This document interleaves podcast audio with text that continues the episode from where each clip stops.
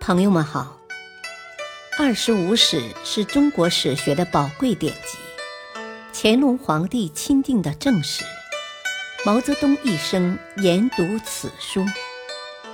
欢迎收听《二十五史》珍藏版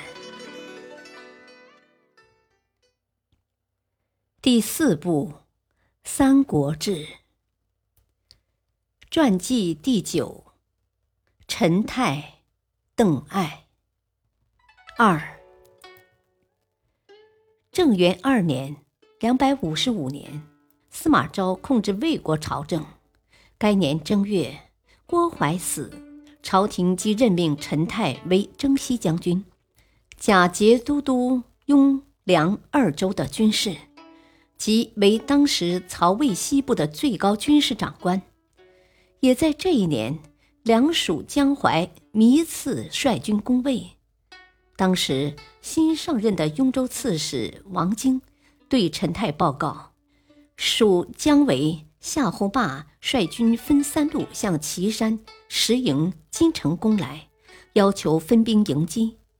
陈泰认为蜀军不会分数路而来，要其坚守敌道，今甘肃临洮。并须待蜀军到了以后，才择机而攻。陈泰则进军陈仓，今宝鸡，但王金不坚守敌道，即寻机与蜀军相战。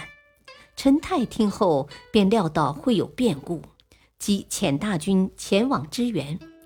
果然，王金很快大败，所属部队大部分奔散，仅有一万人退守敌道。姜维率大军乘胜围敌道，陈泰星夜驰报朝廷，同时收编王经的残部，做好进攻准备。不久，安西将军邓艾亦奉令率军赶到，但他与陈泰见面后却说：“王经率精锐部队易败，现敌军势力不可挡，我们应放弃敌道，据险自保，静待时变。”陈泰认为，若蜀军趁这次打了胜仗后向东进攻，占据岳阳的粮食，魏国西边四郡便可能被蜀传袭而定，届时将很不利。但蜀并没有这样做，却以大军为敌道而不能进，锐气已去。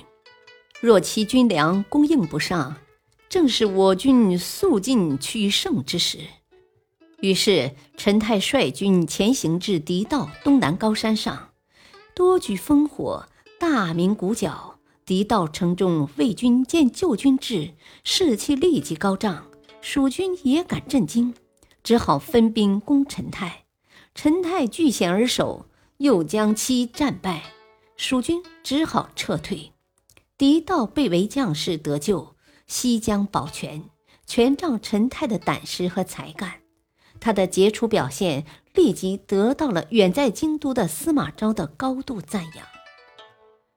甘露元年（两百五十六年），司马氏又调陈泰回朝廷，任尚书右仆射，负责选举任命官员。不久，吴国大将孙峻率军出淮泗，摆出欲攻魏的姿态。司马氏即调陈泰为镇军将军。假节都督淮北诸军事，又诏命徐州监军以下接受陈泰节制。孙峻退兵后，朝廷又召回陈泰，改任左仆射。甘露二年（两百五十七年），魏诸葛炎占据寿春，反叛司马氏。司马昭亲率六军征讨，驻军丘头，由陈泰总管邢台。及总指挥部回京后，陈泰升任司空，为三公之一，十亿两千六百户。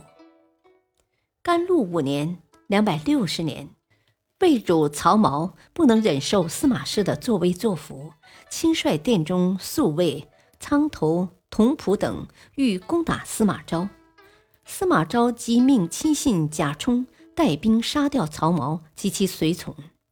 陈泰知道后，当即跑到现场，倒在地上，枕着曹髦尸体嚎啕尽哀。不久，司马昭也来到现场，见此情景，便问陈泰：“玄伯，我应该怎么办？”陈泰说：“唯有杀掉贾充，才能稍微平缓舆论。”司马昭说：“请另想一个办法。”陈泰说：“难道还要我说下面的话吗？”因过于悲痛，竟当场。吐血而死。邓艾出生一百九十七年，卒年两百六十四年，字世在，益阳吉阳人，今河南新野。自幼丧父，家贫。建安十三年（两百零八年），曹操攻下荆州后，曾强行将当地人民北迁。邓艾及其母亲族人便在这时被强迁到汝南（今河南上蔡），做屯田民，军需良民。因年幼，邓艾最初是当放牛娃，但他从小有大志向，决心通过奋斗来改变自己的命运。他十二岁时，曾随母亲去颍川，路见陈群祖父陈禅碑文。文为示范，行为示则，便自名范，字世则。后来又因宗族中有叫邓范者，又改名邓艾。邓艾虽穷，但能利用各种机会学习，异常勤奋又异常聪明，所读书籍甚多，烂熟兵法。当时有一管理屯田民的老吏，与其同郡。见邓艾为可造就之才，便有意对其培养，并长期给予各种物资资助，提供书籍等。邓艾成年后，又被推荐为都尉学士，唯因邓艾当时说话略有口吃，未受重用，曾被派去看守稻草。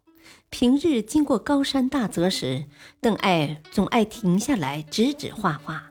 研究排阵打仗，指点军营住所，同行人常加以嘲笑。后来，他的口吃毛病消失，被认为典农及屯田系统的上计吏，每年按规定要到朝廷汇报考核。感谢收听，下期播讲三，敬请收听，再会。